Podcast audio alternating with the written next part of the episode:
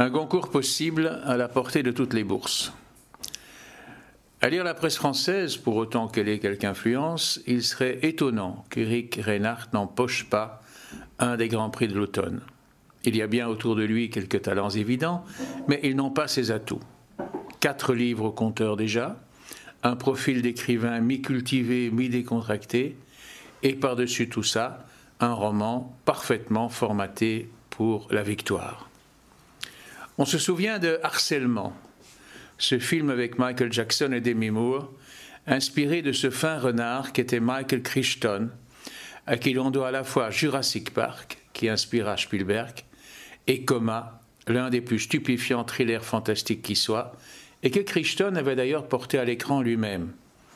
S'il n'était mort prématurément, Crichton, emporté en plein succès planétaire, nous aurait certainement gratifié d'autres de ses bonnes surprises derrière les fagots, parce qu'à la différence de nombre de ses confrères grands faiseurs, du genre de John Grisham par exemple, Crichton ne se répétait jamais.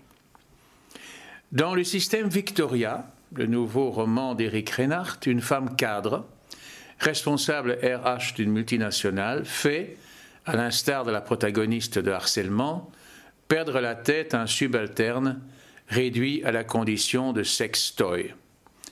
Reinhardt, qui nous avait donné il y a quatre ans avec Cendrillon un des livres les plus forts de la décennie, dont le titre ne trahissait nullement la dévastatrice mise à plat de notre société déjantée, a revu sa copie. Cendrillon était complexe, puisque le roman était tissé de plusieurs intrigues, il a simplifié sa structure, et son nouveau récit est parfaitement linéaire. Les personnages de Cendrillon étaient si diversifiés qu'ils semblaient n'avoir pas de lien entre eux. Cette fois, il s'est limité à un binôme élémentaire, au couple fondamental, c'est Adam et Ève au temps des microprocesseurs. Victoria, on ne sait comment, n'a pas besoin d'excitant ni de calmant pour tenir le rythme de sa vie d'executive woman. Elle semble ne recharger ses accus que dans la frénésie sexuelle. Elle a jeté son dévolu sur un chef de chantier, architecte de formation, responsable de l'érection d'une tour du genre de celle qui s'élève dans le quartier de la Défense à Paris. Si ce type de responsable de secteur avait encore quelque sens politique, il serait au moins délégué CGT. Mais, pur produit de l'époque, il fonctionne comme si le marxisme avait été une fois pour toutes rangé parmi les vieilles lunes. À moins que, comme dans le cas de l'Ulysse de Joyce, la clé ne soit dans le titre, et que ce soit à nous de faire le travail, à nous de démonter le système victorieux, Victoria, qui nous conduit à l'abîme. Butor n'avait-il pas dit un jour qu'une œuvre était composée de deux parties égales, le texte lui-même et le titre? La meilleure moitié du roman de Reinhardt est donc à la portée de toutes les bourses, même de celles de plus en plus nombreuses qui ne peuvent plus s'acheter un livre.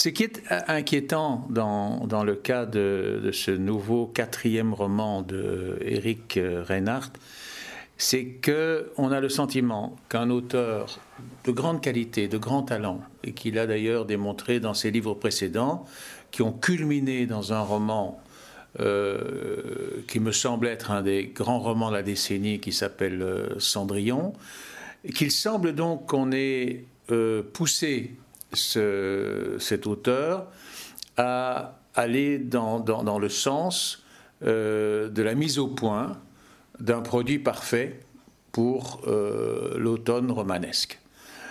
Euh, un peu comme on met au point un bolide, de la même façon que on fasse en sorte que euh, un véhicule de Formule 1 euh, puisse atteindre les plus fortes performances. Évidemment, les plus fortes performances sont forcément les performances commerciales. Et c'est en, mettant en regard le, précédent livre de Reinhardt et celui-ci que on devine, euh, et on n'a pas un gros effort à faire pour, pour les, subodorer les instructions qui lui ont été données. Il y avait dans, Cendrillon une formidable structure où il arrivait à tresser plusieurs récits, apparemment sans connexion, mais dont la connexion semblait au lecteur extrêmement euh, claire, pour autant qu'il adopte le, regard panoramique que euh, Reinhardt induisait dans sa lecture. C'est évidemment un dispositif romanesque très subtil, très sophistiqué, mais extrêmement excitant à la lecture. Euh, il avait plusieurs, euh, intrigues, euh, avec des personnages très marquants à chaque fois. Il y en a deux qui étaient particulièrement impressionnants.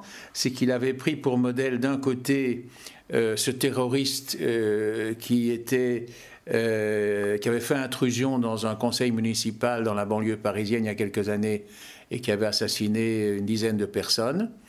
il avait essayé de façon, à mon sens, extrêmement brillante, d'entrer dans la logique du, personnage, dans un besoin de destruction d'une image de la démocratie qui semblait s'arrêter justement à l'effet de façade. Et là, il y avait déjà un propos aussi politique extrêmement intéressant.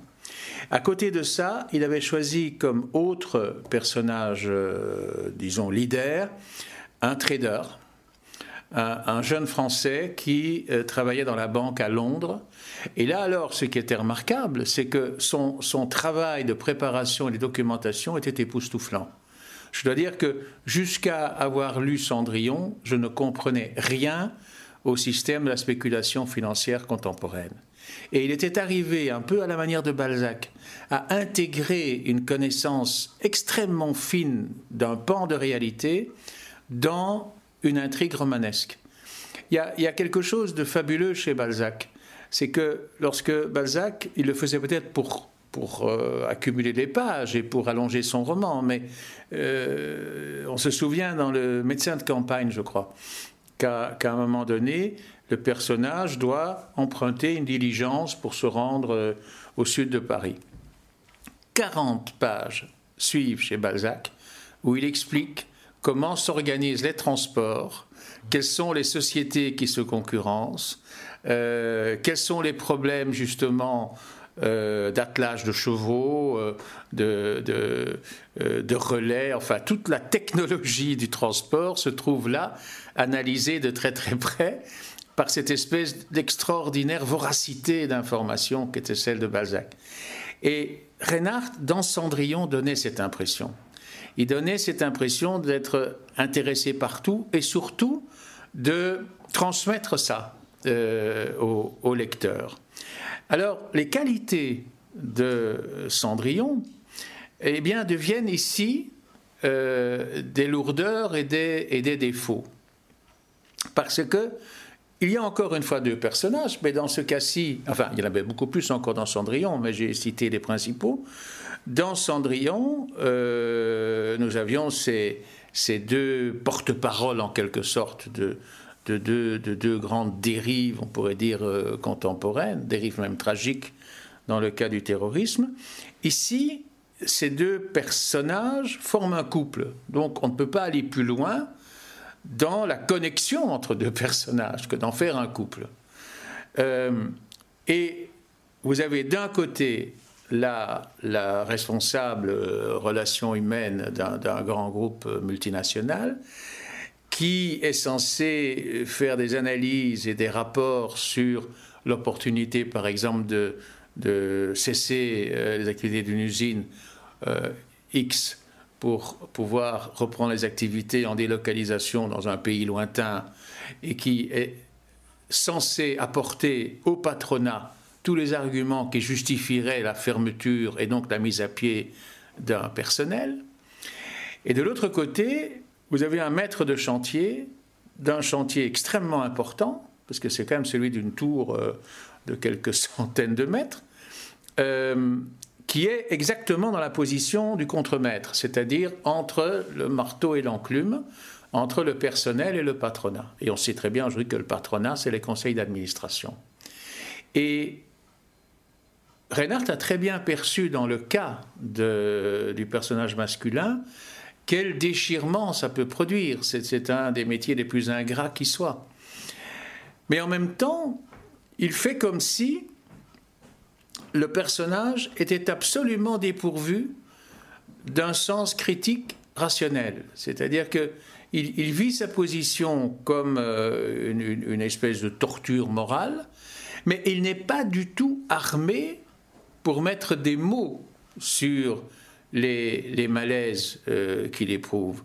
Ce qui est en contradiction, me semble-t-il, avec son niveau intellectuel, son niveau de formation, et quand même une certaine tradition, à commencer par française, euh, de l'analyse euh, sociale de, de, la société. comme si on lui avait dit, oui, tu peux traiter un sujet très d'actualité, mais essaye d'éviter autant que possible la politique directe. Le rapport entre l'homme et la femme est un rapport euh, qui permet l'introduction de quelques scènes à la Catherine Millet, parce que euh, la femme, en fin de compte, est nymphomane, mais on ne le dit pas.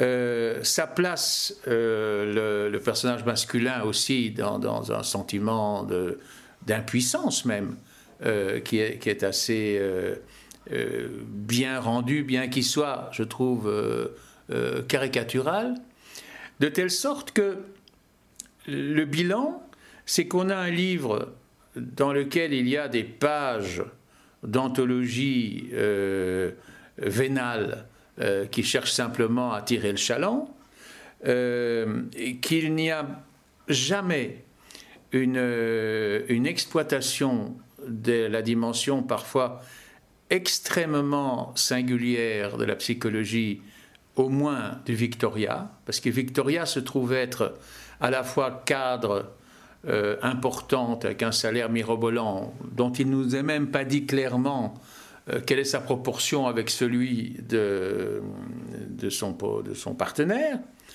mais en même temps, elle est mariée avec un musicien et elle a trois enfants. Mais à aucun moment on ne nous dit comment elle gère ça.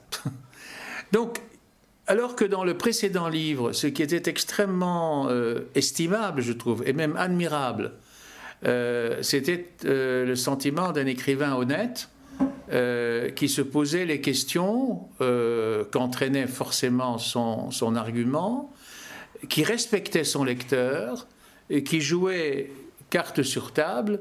Ici, c'est plutôt sous une apparence de cohérence liée à la linéarité du, du, récit, à la simplification du profil des personnages, on a plutôt l'impression d'un fourre-tout qui essaye d'accumuler les moments de bravoure de façon à en faire une sorte de page turner.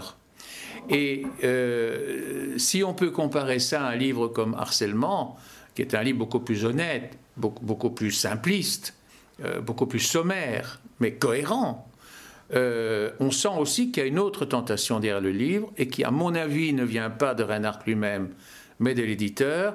Fais-nous un roman qui pourrait être vite transposé au cinéma.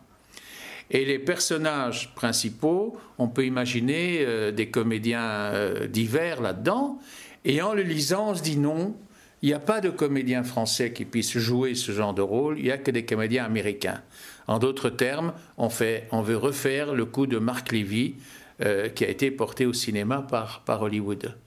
Mais je trouve que imposer ça à un écrivain du talent, des possibilités et, aussi de l'honnêteté ancienne de, de Reinhardt, c'est comme un crime moral.